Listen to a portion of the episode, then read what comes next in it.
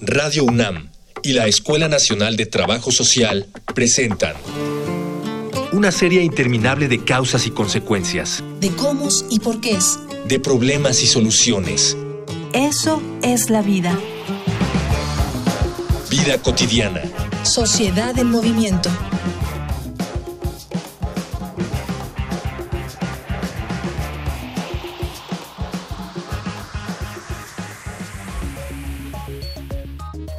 El Instituto Nacional de Estadística y Geografía reportó que en 2016 el 66% de las mexicanas había sufrido al menos un incidente de violencia. Esto equivale a más de 30 millones de mujeres. Hoy, en Vida Cotidiana, Sociedad en Movimiento, hablaremos precisamente de la violencia hacia la mujer. Para discutir el tema, nos acompaña Cintia Rodríguez de Jesús, analista de información de encuestas de violencia en contra de la mujer en el INEGI. Y esta vez nos hablará de sus experiencias Gabriela Adriana Martínez Altamirano.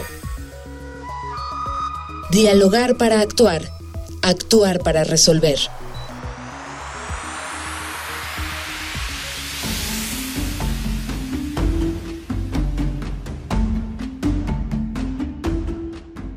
Buenas tardes, qué bueno que está con nosotros. Estamos en el programa Vida Cotidiana. Estamos desde Adolfo Prieto 133 en la Colonia del Valle. Mi nombre es Gloria Tocunaga y estoy aquí con mi compañera de micrófonos Ángeles Casillas. Qué bueno que estás conmigo y pues estamos aquí ya iniciando este programa. Sí, como siempre, con el gusto de compartir con las familias, los jóvenes, las niñas, los niños, adolescentes, todos los miembros de la familia que tienen interés en esta temática y que nos escuchan. Por supuesto, agradecemos de verdad su amable atención y les recordamos nuestros diferentes medios de comunicación en nuestro programa, tenemos varios. Facebook, Escuela Nacional de Trabajo Social, ENTS, UNAM. Twitter, arroba comunica, ENTS. Instagram, comunicación, ENTS. Nuestro programa Vida Cotidiana Sociedad en Movimiento, una iniciativa de la Escuela Nacional de Trabajo Social, cuya titular es la maestra Leticia Cano Soriano. Y bien, con este programa buscamos establecer distintos vínculos, escuchar distintas voces con todas y todos ustedes, quienes hacen posible que la solución de nuestros problemas y necesidades esté en el diálogo constructivo. Aquí le vamos a presentar un tema, pues, de la vida cotidiana. Violencia contra la mujer y no solamente de la vida cotidiana, un tema cuyas cifras son verdaderamente alarmantes, cuyas dimensiones en todas las esferas nos hacen identificar prácticamente una pandemia social que no distingue raza, condición económica, condición social, que surge tomando diferentes formas y diferentes tipos. ¿Qué debemos entender por violencia que se da por razones de género? ¿Cuáles son estas distintas formas, a veces pues muy violentas, a veces un tanto sutiles, en las que se presenta? ¿Cuáles serían las medidas o estrategias que como instituciones, como sociedades, como familias podríamos emplear, podríamos estar ejercitándonos como hábito para evitar que nuestros entornos se den lamentablemente estos hechos.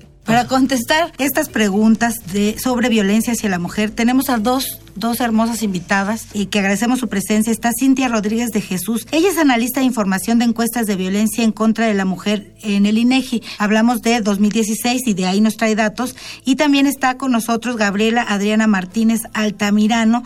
Ella viene con nosotros para regalarnos su testimonio y que nos pueda servir como experiencia de vida, como aprendizaje de vida. Y con lo cual reconocemos de verdad, además de darte las gracias por estar, la valentía ¿no? Por, por, por, poder este, estar aquí compartiendo temas que para ti en ese momento resultaron delicados.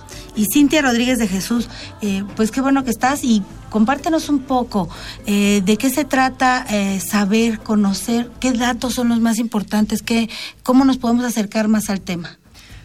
muchas gracias por invitarme. Es un gusto estar con, con ustedes, con todas los que nos, las personas que nos están escuchando.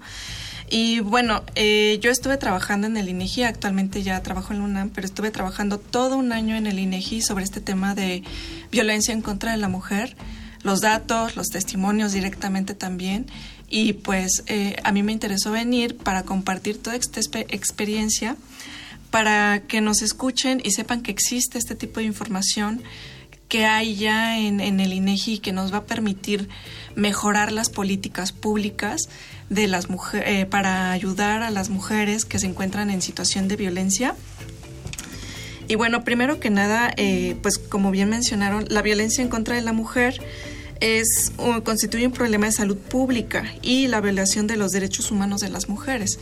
Derechos humanos que muchas mujeres no saben que, que tienen. Y pues justamente el objetivo de cuantificar la violencia en contra de la mujer en estadísticas es conocer la dimensión y la profundidad de este monstruo, de este monstruo que es la violencia en contra de la mujer. Eh, las estadísticas nos permiten mejorar el, diseño, evaluar políticas públicas, crear otras políticas públicas y eh, pues recientemente eh, a nivel nacional ya se consideró que la violencia en contra de la mujer es un tema de interés nacional, lo cual es muy raro que ocurra en, en encuestas, en este tipo de información. Y bueno, finalmente ya se logró. El año pasado se realizó la encuesta nacional sobre la dinámica de las relaciones en los hogares, la cual nos da cuenta de datos alarmantes sobre la violencia en, cuatro ámbitos diferentes, ¿no? En, el ámbito familiar, en el ámbito laboral, en la escuela, en el comunitario, de pareja también. Y entonces esta información nos, actualiza, como ya bien, había mencionado, el 61.1 de las mujeres ha, han vivido algún incidente de violencia emocional, física, económica, sexual o de discriminación. Sin embargo, en orden de gravedad de la presencia de la violencia en las mujeres, la violencia de pareja es el más alto, seguido del ámbito comunitario. Es decir, el lugar más peligroso para una mujer es su propio hogar, su propia casa, con sus ¿no? propios en su, en su propia casa donde te debes sentir más segura. Ese, me quedo con Es ese. que es durmiendo con el enemigo. Ah, qué- pues qué terror, parece, Sí, parece, sí, claro. parece chiste, pero es que es una película, es terrible. Vamos a una, vamos a la infografía social. Infografía social. Una de cada tres mujeres en el mundo sufre violencia durante su vida. Entre 500.000 y 2 millones de personas son víctimas de trata cada año. Las mujeres y las niñas representan alrededor del 80% de las víctimas. En 32 países no se juzga a los violadores si están casados o se casan posteriormente con la víctima. De acuerdo con ONU Mujeres, se estima que el 35% de las mujeres de todo el mundo han sufrido violencia física o sexual por parte de su compañero sentimental o violencia sexual por parte de una persona distinta a su compañero sentimental en algún momento de su vida. Más de 200 millones de niñas y mujeres en el mundo han sufrido mutilación genital y en México todos los días mueren 7 mujeres por feminicidios. De acuerdo con el INEGI, el 66.1% de las mujeres han sufrido alguna vez en su vida agresiones de tipo sexual, física, laboral y emocional. Sin embargo, del total de mujeres que han experimentado violencia física y o sexual por otro agresor distinto a la pareja, solo el 9.4% presentó una queja o denunció ante alguna autoridad. El 2.2% solo solicitó apoyo a alguna institución, mientras que el 88.4% no solicitó apoyo ni presentó queja o denuncia ante alguna autoridad. Las entidades que presentan los niveles más altos de violencia contra la mujer son la Ciudad de México, Estado de México, Jalisco, Aguascalientes y Querétaro. Por el contrario, las que tienen la prevalencia más baja son San Luis Potosí, Tabasco, Baja California Sur, Campeche y Chiapas.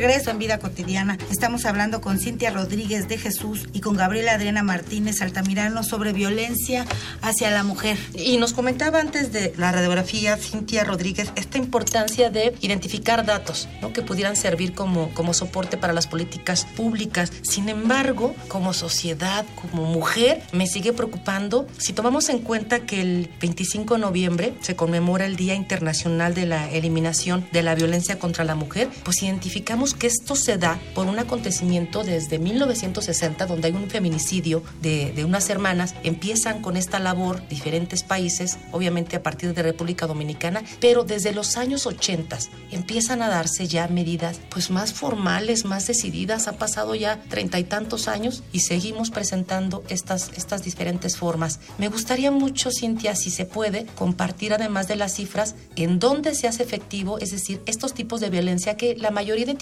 como si solamente fuera la física o la sexual. Y no, hay más. Sí, efectivamente hay eh, se han identificado hasta ahora cuatro tipos de violencia, física, sexual, emocional, económica.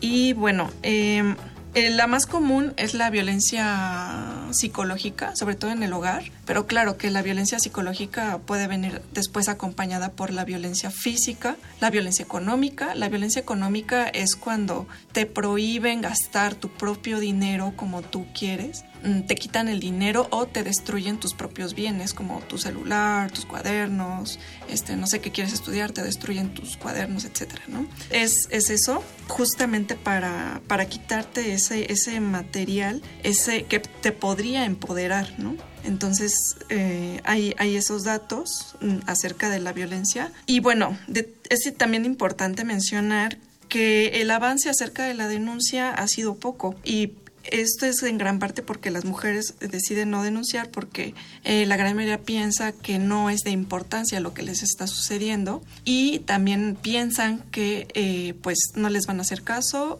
o que ni siquiera conocían que tenían derechos o que no podían denunciar. Y, además, pues si eres una persona violentada dentro de tu casa, la gran mayoría, pues difícilmente sales a hacer la denuncia. Quiero presentarles a Gabriela Adriana Martínez Altamirano. Ella viene a regalarnos tu testimonio te agradecemos mucho que estés aquí. Platícanos un poco, tú cómo has vivido la violencia. Cualquiera diría que la violencia solo viene del varón y no necesariamente, viene de varias, de varias partes. Eh, platícanos un poco. Bueno, muchísimas gracias por darme la oportunidad de estar aquí, presentar un, un poquito de mi experiencia. Pues sí, eh, empezando por la familia. Cuando eres pequeño tú ves la violencia de, del padre hacia la madre, te enfrentas y empiezas a ser rechazada por el padre. Una violencia que no esperas de, de esta persona, pero que la tienes. Cuando te casas y cuando eres adulta, ves la violencia como normal. Es muy normal que te violenten y que te minimicen como mujer, diciéndote sutilmente no sirves para nada, no eres nadie y no sabes hacer nada.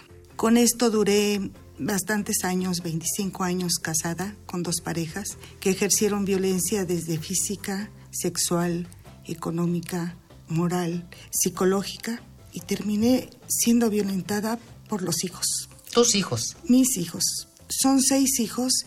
De los seis fueron cinco hijos que, que también ejercen violencia sobre mí y es muy difícil, completamente muy difícil salir de este círculo. No tanto porque no quieras, sino porque no se te da el espacio. Cuando yo salí hace 10 años, eh, me di cuenta que sí había un derecho a la mujer. A ver, a ver, nada más un poquito. Tú de niña viste violencia en tu casa. Sí. Tomaste partido por la violentada y fuiste tú también violentada. Violentada. Cuando tú sales de tu casa para hacer tu propia familia, en tu propia familia hay una situación que a ti te parece normal. Sí. Que es tu marido te violenta en todas las formas que conoces. Sí. Y ahora, después de tantos años, tú tienes hijos que a la fecha te violentan, ¿es lo que nos estás diciendo? Eh, ya no, desde hace mm, siete años. Saliste, salí de la violencia porque precisamente te das cuenta que ya tu alcance de aguantar ya no, ya, no, puedes seguir aguantando. Entonces te sales de esa de ese círculo y te enfrentas a otro, que es la sociedad. ¿Cómo saliste? Eh, salí porque la, la golpiza que me dieron fue grande. ¿Tus hijos? No, ¿Tu pareja? Mi, pareja. Fue grande, entonces decidí salir porque le dije a mis hijos, es que aguanto por ustedes. No, por nosotros no, mamá. Aguantas por porque Nos imaginamos por qué. Entonces salí de esa violencia y me enfrento a la violencia social, que también es una parte mucho, muy importante. Cuando yo denuncié y cuando quería yo a mis hijos en el primer matrimonio, fui con un abogado y le dije, necesito la patria potestad de mis hijos porque me la quieren quitar. Esta persona, abogado, me dijo, ¿cuándo tienes la audiencia? Le digo, el mañana temprano, a las 9 de la mañana. Saliendo del hotel, nos vamos para allá. Yo no tenía con qué pagarle y ese era el pago. Y no accedí. Rompió los papeles y los tiró y dice, pues vete sola. Esa violencia fue la que marcó mi vida porque perdí a mis hijos. Después de que perdí a mis hijos, me enfrenté a la violencia social precisamente porque no perdonan. Y como lo dijo ahora en esta ocasión un funcionario refiriéndose a una persona que había abortado en Liverpool, que era una perra, eso me gritaban en la calle, que ni una perra abandonaba a sus hijos como yo los había abandonado. Eso era el pan de cada día. Eh, Gaby, lamentamos mucho esta situación y bueno, finalmente tenemos que reconocer como sociedad y como mujer, como mujeres, que esta justamente la violencia desde esta perspectiva es la que más afecta y daña todos los derechos humanos de cualquier persona. Sí, de ahí la importancia de buscar maneras de tener eh, políticas públicas, de tener espacios mucho más seguros, fortalecidos, para tener la presencia de las mujeres que buscan ayuda y que encuentren un cobijo. De ahí la importancia de hacer cifras, de ahí la importancia de hacer, de hablar de este tema, de ahí la importancia de los medios de comunicación, de los profesionistas como sociólogos, trabajadores sociales, psicólogos y todos, todos aquellos que podamos hacer algo por estos temas, porque hay cifras que son datos duros y hay personas que viven que viven historias específicas con nombres que seguro el abogado tiene nombre seguro eh, eh, los jueces tienen nombre seguro el, tu pareja tiene nombre. Y es muy lamentable es muy lamentable eh, que se viva esto las mujeres pero estamos trabajando estamos trabajando para eso. Y eso nos permite seguir. La dimensión va más allá porque esto decías desde las profesiones, desde las instituciones, desde las políticas, políticas públicas. Sí, pero te voy a decir algo. Yo creo que una persona, en este caso un hombre, que violenta a una mujer, es alguien que creció en un seno, en una familia, con o sin valores, con una buena o mala relación de su percepción como hombre, como varón, frente a las mujeres. Y entonces el compromiso, el deber y, la responsabilidad, pues finalmente también se encuentran en una socialización y educación basada sobre todo en la igualdad entre hombres y mujeres. Y, eso te, te da desde que tú tienes uno o dos años. Tenemos que, tenemos que crear mejores generaciones. Vamos, vamos a la calle, vida cotidiana, sale a la calle y le vamos a presentar voces en movimiento. Vamos a escuchar lo que pasa afuera, lo que opinan otras personas, lo que podemos mirar en la vida cotidiana de otros. Voces. Voces en movimiento.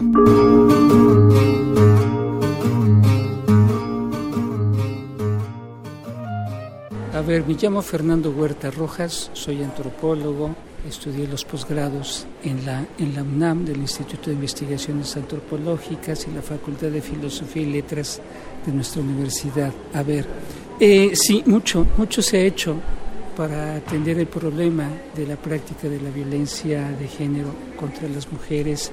Vivimos yo creo que momentos históricos bastante fuertes en relación a lo imparable que se ha convertido la violencia, a las dimensiones de saña, de daño, de odio que se han invertido principalmente contra las mujeres y entre los hombres. Todo el proceso que tiene que ver con la cuestión en cómo los feminicidios se han incrementado me parece uno de los asuntos preocupantes. Por otra parte, todo aquello que está relacionado con lo que se llama la delincuencia organizada ha sobrepasado los límites de la sociedad. Me parece que hay una colusión por parte de autoridades que ha permitido que esto ocurra parte de lo que han sido las estructuras del Estado en sus representaciones de cámaras, tanto de las diputaciones como de las senadurías, han podido, han, han implementado, han incorporado, por lo menos, la ley de acceso a las mujeres para una vida libre de violencia. Esa es una.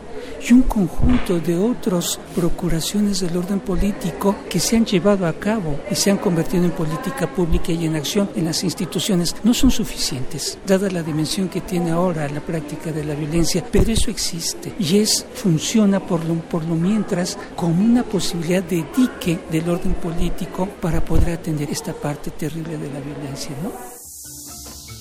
Estamos de regreso en Vida Cotidiana. Agradecemos profundamente a Cintia Rodríguez de Jesús y a Gabriela Adriana Martínez Altamirano la presencia en este programa para hablar de la violencia hacia la mujer. Gabriela Adriana nos comentaba un testimonio que habla de la violencia que no solo se da en el seno familiar ni con la pareja, sino que se va más allá, con la familia primaria, la, donde te crías, y además va la violencia social, la violencia que se encuentra afuera porque no hay un respeto por la figura como mujer y no se ha entendido bien la problemática. Sí, por supuesto. Fíjate que algo que me llamó mucho la atención de la, de la experiencia que Gaby amablemente nos compartía es esto, de niña, de pareja y después como madre. Creo que hay millones de casos como el de Gaby, lamentablemente, en nuestro país, pero también a nivel mundial. A veces tenemos claro o no si somos violentadas por nuestros familiares. En tu caso, Gaby, ¿te dabas cuenta y no tenías los recursos? ¿Te dabas cuenta que, que existía una violencia y ese nombre tenía física, sexual, patrimonial,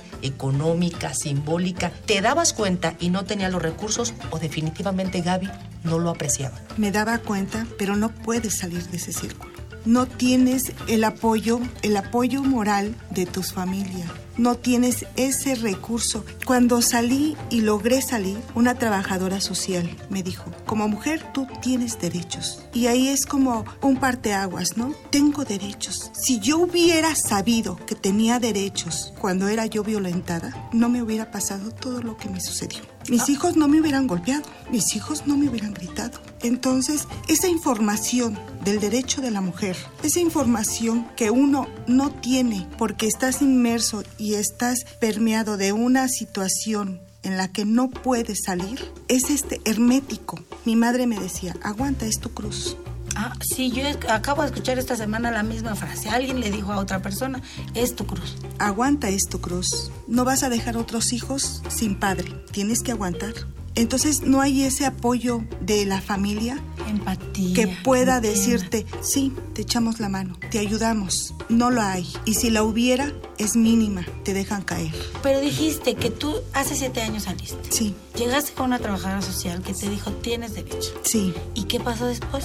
Ahorita estoy estudiando la licenciatura en trabajo social y estoy en séptimo semestre. No me digas eso. Tengo 53 años y estoy saliendo adelante porque tengo No, estoy que aplaudo, te aplaudo de pie, te felicito. Sí, por supuesto. Este transitar tan difícil de, de Gaby seguramente estuvo en su momento apoyada de alguna organización, institución, como lo decía, ¿no? De, de salud. Puede ser. Si nosotros estamos en esa situación, si la gente que nos escucha quisiera a lo mejor mantenerse en el anonimato y comentarnos, solicitarnos alguna institución, asociación de apoyo, con todo gusto, por favor, les recordamos nuestros medios de contacto.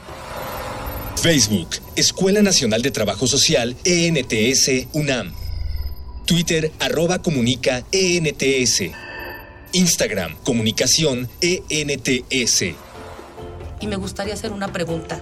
Gaby nos decía, quizá la falta de información, quizá la percepción que su mamá tenía es tu cruz, puede ser que nos acerque hacia un, una situación económica de un núcleo familiar, digamos, de bajo nivel educativo. Pero aquí nuestra experta, yo supongo que también trae cifras de la violencia contra la mujer. Una mujer profesionista que aparentemente tiene resuelta su vida económica, que es independiente, por lo menos frente a los ojos de los demás. Gloria, tú conoces igual que yo casos, casos de este Muchos casos. Compañeros de trabajo, simplemente. Sí, no, eh, no importa edad, no importa estrato socioeconómico, si eres rico o pobre, no importa si tienes licenciatura, tienes, secundaria, primaria, las cifras muestran que todas las mujeres sufrimos eh, violencia por igual y cuando somos profesionistas, cuando trabajamos y tenemos una pareja que tiene baja escolaridad, que digamos tiene como internalizado el machismo, es cuando peor nos va, cuando más nos violentan. ¿Por qué? Porque estamos saliéndonos de lo tradicional, del rol tradicional de la mujer. Entonces tiene que ver con el contexto en donde eh, estemos, en el contexto en donde nos estemos desarrollando, ¿no? Entonces justamente gracias a esta encuesta podemos dar voz a las mujeres que no denuncian las agresiones ante alguna autoridad por miedo, por vergüenza, qué van a decir de mí si yo soy profesionista o qué va a decir mi familia o no me van a escuchar. Esta encuesta justamente le da voz a esas mujeres que no, tal vez nunca denunciaron, tal vez nunca salieron, tal vez están escuchándonos y pues aquí están las cifras y para mejorar, para que se haga valer la ley y hacerla valer a través de instituciones y darle seguimiento de cómo estamos mejorando, cómo estamos mejorando en, en nuestro entorno y cómo el gobierno también está haciendo y difundiendo esta información que es muy importante, que como mencionó, yo no sabía que tenía derechos, pero los hay. No lo sabía, pero lo hay. Ahora, ¿qué es algo muy importante que está sucediendo? Se ha dado un movimiento, un movimiento social que es que tenemos que reconocer. Hay muchísimas mujeres que gracias a ellas se han difundido eh, los derechos, se han difundido las oportunidades que puede haber después de que hay vida después de que se puede salir de los círculos de violencia. Tenemos muchas organizaciones civiles en donde usted se puede acercar y puede ah, llamar y tocar la puerta. Tenemos trabajadores sociales en muchas instituciones como de salud, instituciones como en mujeres. CAVI. Está CAVI también, eh, que se dedica expresamente a, la violencia. Hay teléfonos de apoyo psicológico. Ya no está sola. Lo que quiero decir es que ya podemos contar con alguien. Me parece que estamos mucho más sensibilizados ahora. Esta sociedad está mucho más sensible al tema, no como antes. Pero ya puedes encontrar a alguien, Ángeles. Ya puedes, ya, pues, si tú quieres mirar, voltear, puedes llegar a algún lugar. Y nos compromete más, porque por una parte dice, estamos sensibilizados, pero por otra, esta información, estos movimientos, estas ah, luchas, porque por qué no decirlo es así, también nos llevan a visibilizar otras formas de violencia que no siempre estaban frente a nosotros y que se ejercen de manera cotidiana desde los medios de comunicación, en los entornos laborales, sociales. Es decir, antes no se veía, por ejemplo, que si vas por la calle, alguna eh, pues, frase que te incomoda, pues es una forma de violentar también la libertad ¿no? que tienes para poder este, pues, conducirte. Y me imagino, Gaby, que tú vas a trabajar violencia ahora que seas licenciada en trabajo social. Claro que sí. Te felicito profundamente de veras, te aplaudo. Gracias. Eh, yo me quedo con eso fuera del círculo de violencia hay vida y hay, un plan en que usted puede seguir y que usted puede seguir caminando y por supuesto que seguimos adelante. Esto, eh, este programa es de la Escuela Nacional de Trabajo Social. Este programa se llama Vida Cotidiana. Agradezco mucho tu testimonio, Gabriela Adriana Martínez Altamirano. Muchas gracias, Cintia Rodríguez de Jesús, por estar con nosotros. Agradezco a Ángeles. Ángeles Casillas. No, gracias. Y me quedo con la reflexión de es un derecho social vivir con igualdad. Y sentirnos en bienestar. Y sentirnos en bienestar para mejor, mejor vivir. Por supuesto. violencia. Radio, Radio UNAM, muchas gracias. Muchas gracias a mi productor Miguel Alvarado, a nuestro operador Miguel Ángel Ferrini, a nuestros coordinadores de la Escuela Nacional de Trabajo Social, Jorge Hernández y Oscar Benicio Guzmán. Muchas gracias. Mi nombre es Gloria Tocunaga y esto es Vida Cotidiana. Seguimos la siguiente semana. Vida Cotidiana es una coproducción entre Radio UNAM y la Escuela Nacional de Trabajo Social.